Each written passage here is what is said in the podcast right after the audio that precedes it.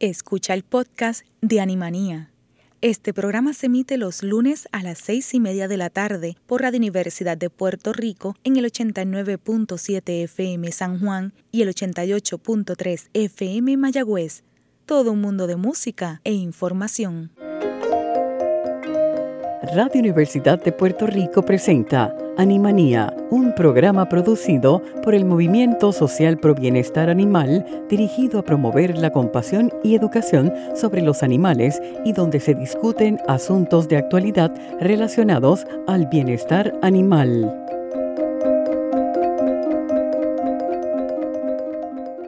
Buenas tardes, gente. Soy Lilian García y estás en sintonía de Animanía por Cadena Radio Universidad de Puerto Rico. Hoy tenemos en la casa a una amiga ya, eh, la doctora Andrea Hernández. Ella es médico veterinario y está haciendo su residencia en dermatología veterinaria. Saludos, Andrea, ¿cómo tú estás? Muy bien, Lilian. Saludos. Gracias por la invitación. Muy feliz de estar aquí. No, siempre bienvenida porque hoy Andrea trae una temática que la escuchamos mucho pero no sé hasta qué punto realmente le damos la atención eh, que, que se debe y nos estamos refiriendo a los alimentos tóxicos tanto para perros como para gatos, que a veces hablan mucho, colocan muchas imágenes, te colocan muchísimos eh, alimentos y, sí, este sí, este no, eh, pero hasta qué punto realmente es, es, cierto, hasta qué punto realmente son todos los correctos. Inclusive, eh, Andrea, ahora el mes pasado, de marzo, se celebró el National Animal Pollution Prevention Week, que no es otra cosa que eh, la Semana Nacional de la Prevención de Envenenamiento o Intoxicación de, animales. Así que esto va como que un poco acorde con, con ello. Claro, y también eh, pues es un, un problema muy común, o sea, yo ahora pues mayormente trabajo con dermatología, pero cuando trabajaba en emergencias, porque hubo un tiempo que trabajé como veterinario de emergencia, es una presentación sumamente común a la sala de emergencia, los envenenamientos por alimentos. Y pues lamentablemente hay mucha desinformación en las redes sociales, así que esto es un buen segmento para cubrir una lista de cosas que, que, no se deben dar a nuestras mascotas. Y que a veces la hacemos de forma natural porque, ¿verdad? Eh, estamos comiendo algo, ay, dale un pedacito, eh, se te cayó, ella lo cogió, no te preocupes. O sea, que a veces no se da de forma intencional. ¿verdad? Cuando habla quizás negligencia porque dejaste algo mal colocado, sino que a veces nosotros propiciamos ese tipo de, de intoxicaciones. Exacto, sí, muchas veces con las mejores intenciones del mundo, porque pues nosotros y más nuestra cultura latina, pues demostramos cariño y amor a través de la comida y pues los perritos y los gatos son miembros de nuestra familia, pues qué mejor manera, pero hay que tener mucho cuidado en qué cosas les podemos dar y qué no les podemos dar. Y pues, claro, como mencionaste, también están los casos que pues se comen cosas que no se deben porque pues lo dejaron en el counter o encima de la mesa y pues el gato o el perro brincó y se lo comió o se metió en el zafacón y pues ahí están esas situaciones también. Que es una mezcla. Mira, vamos a comenzar con obviamente una, una lista de alimentos que algunos por default sabemos que en la vida, pero otros te, te preguntas el, en serio, ¿por qué?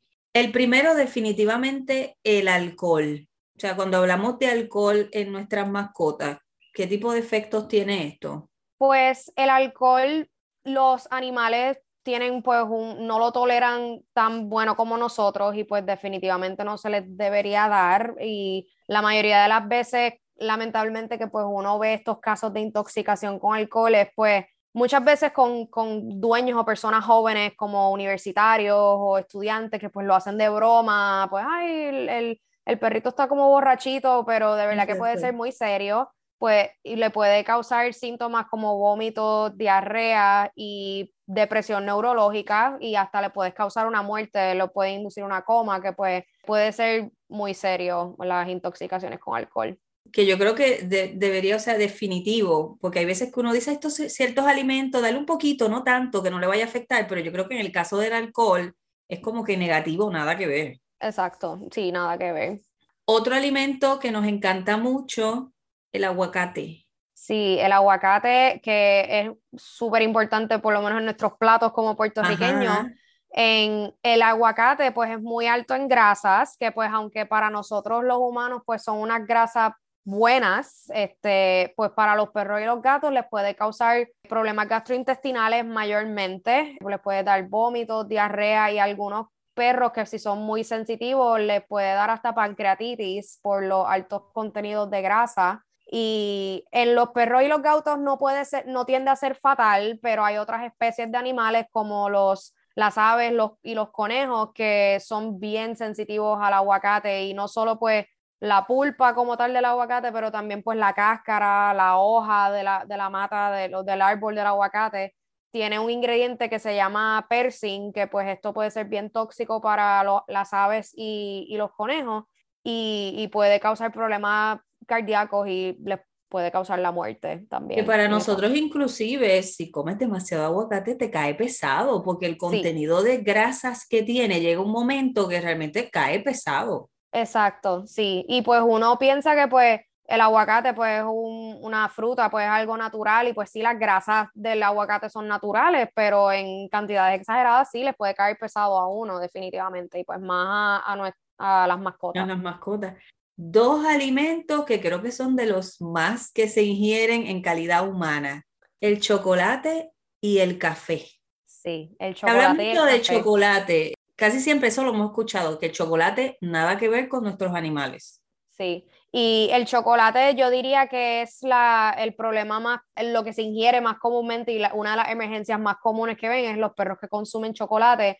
Y pues ambos el chocolate y el café tienen un ingrediente que se conoce como teobromina y pues este es el ingrediente que ellos no procesan bien y les pueden causar los efectos adversos y pues se pueden ver pues irritaciones gastrointestinales, vómitos y diarrea, pero también mucho problema cardiovascular, pues les causa arritmias de, eh, de, los latidos del corazón, le sube la presión y pues también le puede causar problemas neurológicos si se consumen altas cantidades como eh, este, eh, temblores y, convulsiones también. Y pues si esos síntomas son muy severos, pues puede causar la muerte también.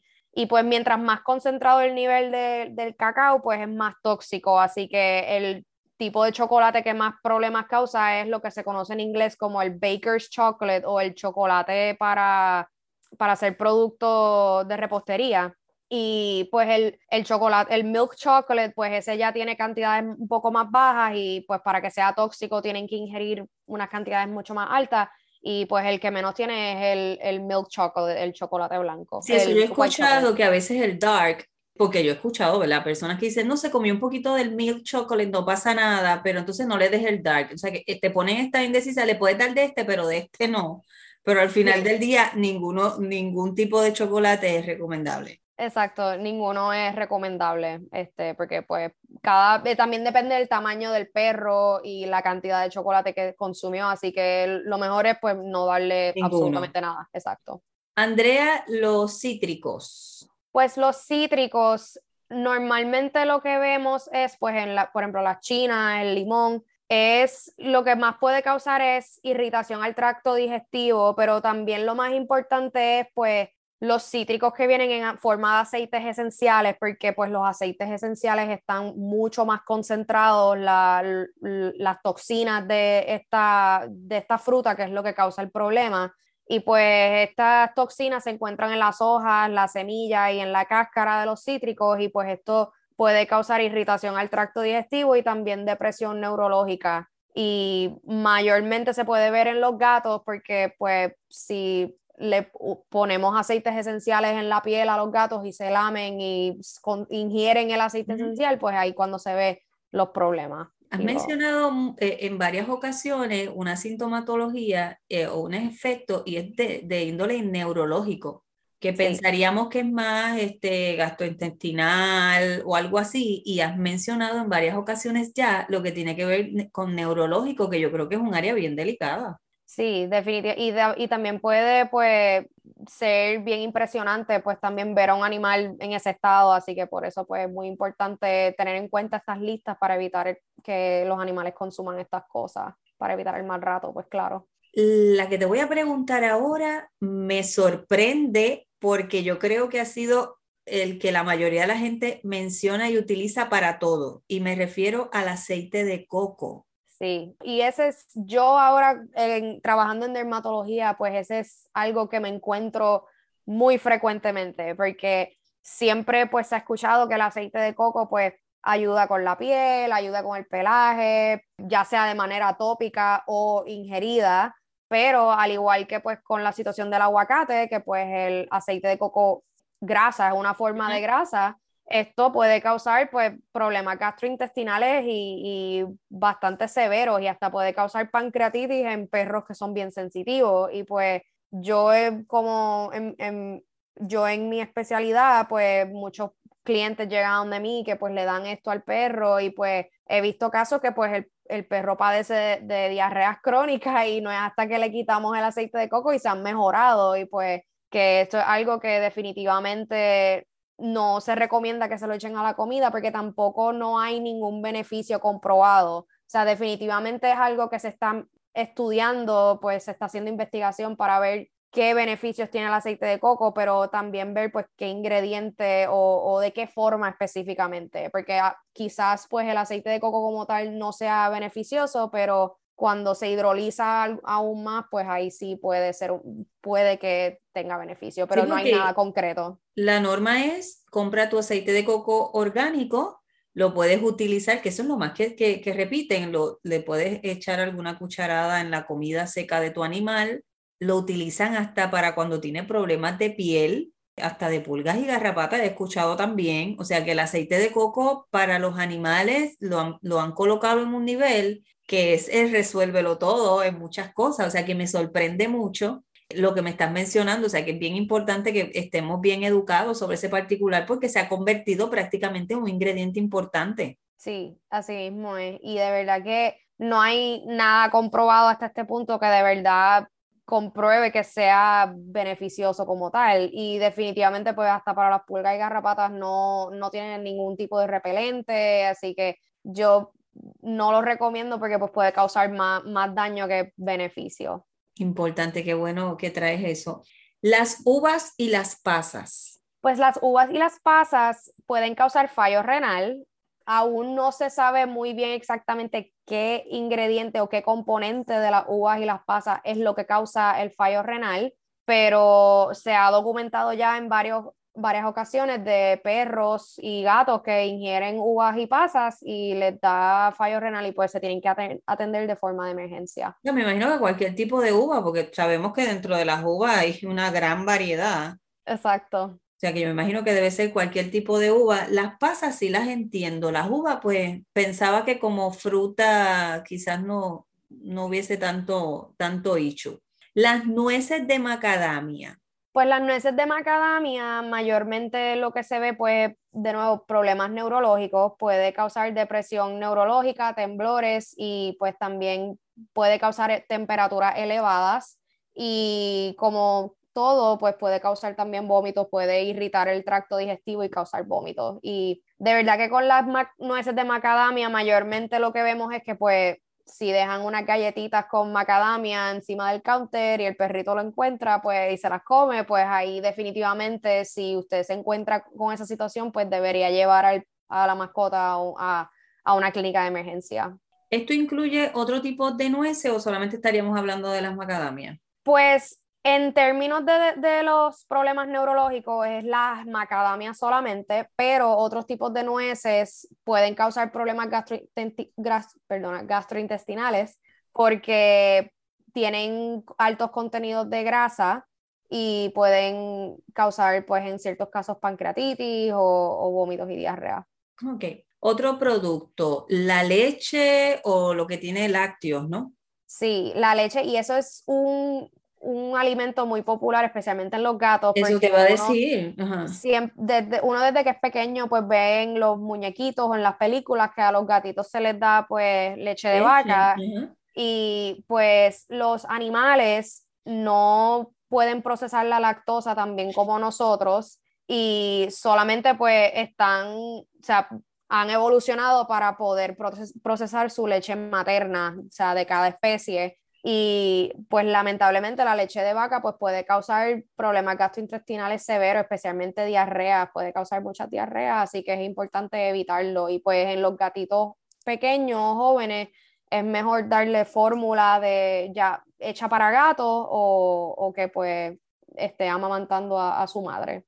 Que este mito que veíamos en, los cartoons, ¿verdad? En los muñequitos, que literal lo que le colocabas no era agua, era, era lo que le colocaba era leche todo el tiempo.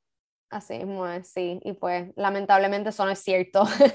Mira, otra cosa que aprendimos hoy. La cebolla, ajo, cebollines, este tipo de, de ingredientes que utilizamos mucho en la cocina. Aunque yo creo que los animales cuando, porque a mí me ha pasado que algún perro mío estoy en la cocina y se acerca y estoy picando cebolla, se la doy a oler, desaparece como quien dice, eso no es lo que yo quiero. Pero puede pasar, o sea, con la cebolla, ajo, los animales son atractivos a este tipo de, de ingredientes. Pues no necesariamente son atractivos a este tipo de ingredientes, pero como dice, usamos estos, estos alimentos en la comida y en altas cantidades muchas veces, porque a mí personalmente a mí me encanta el ajo y pues en la comida se la he hecho mucho y pues si consumen sobras o este tipo de comida, pues pueden ingerir eso. Y no solo eso, pero también se piensa en, o hay una, lo que se dice en inglés como un misconception, que recomiendan dar ajo como desparasitante y eso no es cierto, el ajo no funciona como desparasitante. Y lo, el problema con estos tres ingredientes, la cebolla, el ajo y los cebollines, que pueden causar anemia. Una anemia severa destruyen los glóbulos rojos y especialmente en los gatos. Los gatos son mucho más sensitivos a esto y pues como todas las otras listas que hemos hablado, pues problemas gastrointestinales también. El sodio, que yo creo que se nos incluye a todos, eh, no tan solo a los animales. Comidas altas en sodio. Pues la comida alta en sodio y no solo la comida, pero pues cuando el perro va para la playa y si ingiere mucha agua con sal, pues esto puede causar intoxicación por iones de sodio que pues resulta en depresión neurológica, temblores, convulsiones y pues también irritación gastrointestinal y en ciertos casos si no es atendido de manera inmediata pues puede causar la muerte que ahí entraría también, Andrea, cuando seleccionamos el tipo de comida que va a comer nuestra mascota, el sodio, que es lo mismo que nos pasa a nosotros, que a veces compramos ciertos alimentos y cuando vienes a ver la cantidad y el porciento de sodio es bastante alto. Exacto, sí, que pues también hay, hay, veces que a nosotros nos gusta darle pues galletitas o popcorn, cosas así, que pues si le dan demasiado pues puede causar problemas definitivamente. Este ingrediente, por ponerlo así, eh, xilitol. Pues el xilitol, esto es un endulzante artificial que se encuentra en chicles, pastas de dientes y ciertos dulces, e incluso hasta en ciertas comidas, en ciertos alimentos como eh, la mantequilla de maní. Hay ciertas marcas que pueden tener pocas cantidades de este ingrediente del mantequilla de maní mencionaste. Sí, hay ciertas marcas de mantequilla de maní que pueden tenerlo, así que hay que verificar la lista de ingredientes en la mantequilla de maní. Y pues este ingrediente, como es un endulzante artificial, esto pues causa elevaciones de la hormona insulina en el, en el sistema del animal, pero no es como la glucosa, que pues la glucosa el cuerpo la registra y pues ahí se controlan los niveles de insulina en este caso no, como es un endulzante artificial, pues el cuerpo no lo registra bien y empieza a soltar pues muchas altas cantidades de insulina y pues esto ya puede causar eh, hipoglicemia y hasta puede causar intoxicaciones en el hígado porque el hígado también está a cargo de, de soltar pues glucagón, que pues es una hormona que ayuda a, a, sustituir pues eh, cuando, la, cuando no hay mucha glucosa en el, en el sistema del animal. Y pues este ingrediente puede causar fallo renal y es una emergencia bien severa, o sea, puede ser eh, atentar contra la vida del animal si no es atendido y el animal se puede morir. Así que si y hay emergencias que he visto que el perro se mete pues en la cartera de, la dueña y le come un paquete de chicles y pues un paquete de chicles pues puede causar esta, este tipo de intoxicación. Y que volvemos, aquí el detalle es que esto nos obliga a ser un poco más responsable, a estar al pendiente de los ingredientes de los, en, los alimentos, porque puede estar en, en varias cosas, o sea, no solamente en los chicles, entonces es como que te obliga a que tienes que estar más pendiente. Mencionaste la mantequilla de maní, que la utilizamos en cantidad con los animales y venden tantas. Y tú piensas, bueno, si es mantequilla de maní no hay problema, pero entonces volvemos. Tenemos que estar al pendiente entonces de los ingredientes.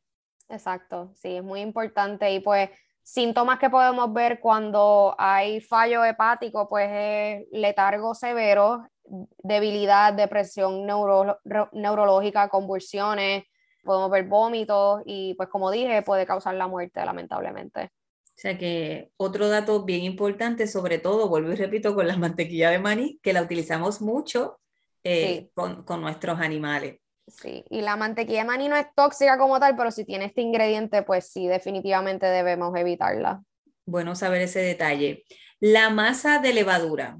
Pues la masa de levadura es o sea, como tal, el problema con la masa de levadura es que, pues, si un animal la consume, la levadura eh, suelta gases mientras se está dirigiendo en el estómago y al soltar gases, esto puede causar que pues el estómago se empiece a, expandir y en los perros específicamente puede causar una condición eh, donde el, como conocida como bloat, pues que el estómago se, se expande y luego se empieza a torcer en su propio eje y cuando el estómago se tuerce, pues esto corta la circulación a vasos capilares muy importantes y puede causar necrosis. Y pues esto lamentablemente pues una emergencia súper urgente que pues necesita atención médica de inmediato y necesita cirugía para corregir y volver a posicionar el estómago donde se supone que demasiado delicado Andrés. Sí sí. Eh, más delicado de lo de verdad a veces cuestiones gastrointestinales pues quizás uno podría manejarlo pero yo creo que esta situación sí es un poquito más más delicada.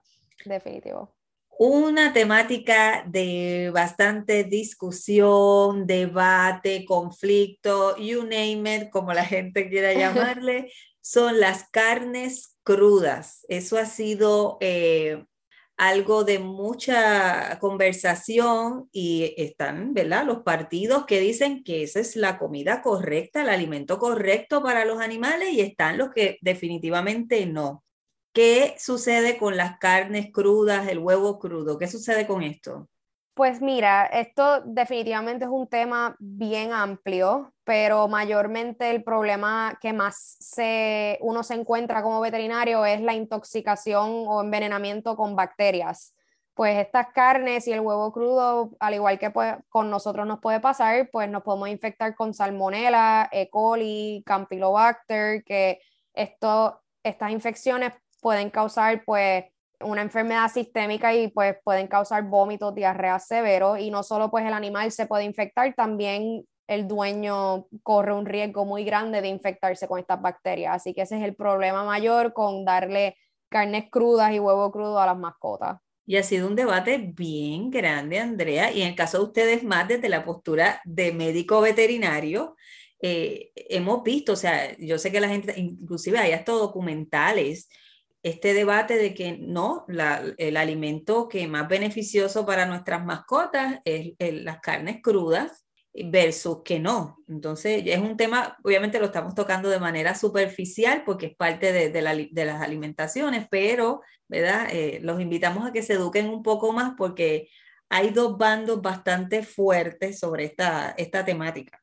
Sí, así mismo es. Y de verdad que, pues, hay mucha desinformación en las redes, lamentablemente, y de verdad que no hay nada comprobado de que estas dietas crudas tienen un beneficio mucho más alto que pues la comida seca o la comida cocida, porque hay personas que le cocinan sus alimentos a las mascotas y les hacen dietas balanceadas y de verdad que no se, ha, no se ha podido encontrar ningún beneficio de la comida cruda comparado a la comida cocinada y pues Otro ingrediente o, alimento que ha sido como que distintivo, los famosos huesos, sobre todo con los perros, entiendo. Sí, definitivamente los huesos, pues el, el problema mayor es que pues pueden causar fracturas dentales, porque pues mientras la mascota lo está mordiendo, pues le puede causar fracturas. Y también una vez los ingieren, pues pueden causar obstrucciones o hasta perforaciones en el sistema digestivo, que pues eso es una emergencia bien sensitiva y pues cuando pasa eso hay que hacerle cirugía al animal y sacar el, el fragmento del hueso, así que no se recomienda que pues les den huesos ni, ni crudos o cocidos porque pueden ser un, un hazard al, a la mascota.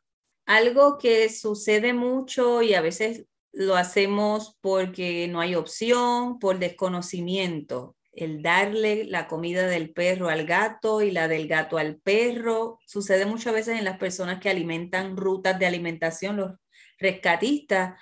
Dice, lo importante es que coman, eh, así que no importa si se le voy a dar la del perro al gato o viceversa.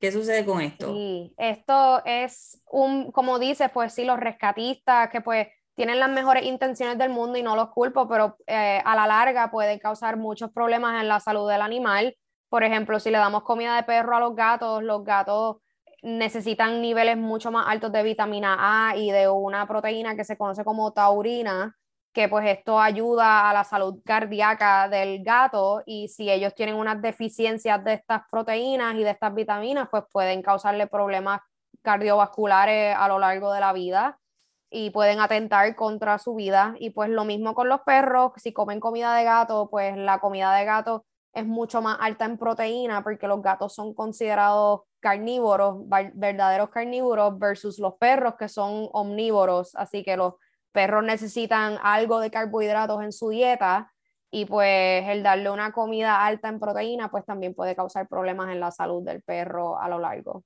Ya prácticamente se nos acabó el tiempo, pero antes de irme me gustaría, obviamente, cuando se nos presentan situaciones como esta de, con nuestras mascotas, de alguna sustancia tóxica, ¿qué debemos de hacer de inmediato?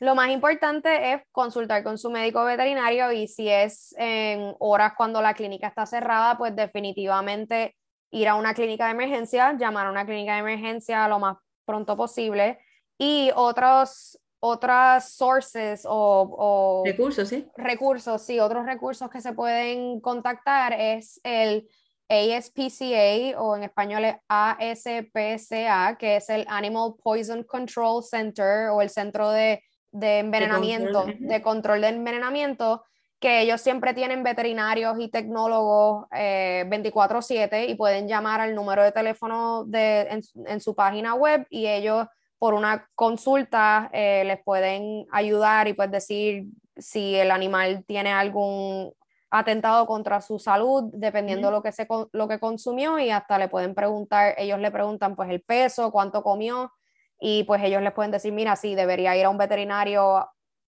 eh, tan pronto posible o pues si hay algo que pueden hacer en su casa. Excelente. Andrea, gracias por esta eh, beneficiosa información y definitivo los invitamos a que puedan leer e informarse porque a veces hacemos ciertas conductas con muy buena intención a diario, pero no sabemos los efectos, ¿verdad? que tienen en, en nuestras mascotas. Así que Andrea, gracias por estar nuevamente acá en Animanía. Muchas gracias por la invitación, lindo día. Bueno, gente, Animanía, regresa en breve. Hola, soy Gilberto Santa Rosa y como amante de los animales aspiro a una sociedad compasiva con nuestros animales. Vamos a apoyar al movimiento social pro bienestar animal en su misión de educar y apoyar las esterilizaciones de perros y gatos. Tu aportación es importante y contribuirás a que rescatistas y personas de bajos recursos puedan hacer su parte esterilizando y controlando la población animal. Gente, hoy 11 de abril se celebra el National Pet Day, que no es otra cosa que el Día Nacional de la Mascota. Así que hoy todos nuestros animalitos están de festejo. Si deseas buscar mayor información de nuestra organización, el Movimiento Social Pro Bienestar Animal MOSBA, recuerda que estamos tanto en Facebook, Instagram, Twitter y YouTube. También puedes leer el blog en endy.com. Ahora sí, hemos llegado al final de un programa más de Animanía. Agradezco la dirección técnica de Radio Universidad y los espero el próximo lunes a las seis y media de la tarde. Recuerde, Seamos compasivos con nuestros animales. Buenas noches. El Movimiento Social Pro Bienestar Animal presentó Animanía. Los esperamos para una nueva edición el próximo lunes a las 6 y 30 de la tarde por Cadena Radio Universidad de Puerto Rico. Acaba de escuchar el podcast de Animanía. Le invitamos a que nos sintonice los lunes a las seis y media de la tarde por Radio Universidad de Puerto Rico en el 89.7 FM San Juan y el 88.3 FM Mayagüez. Todo un mundo de música e información.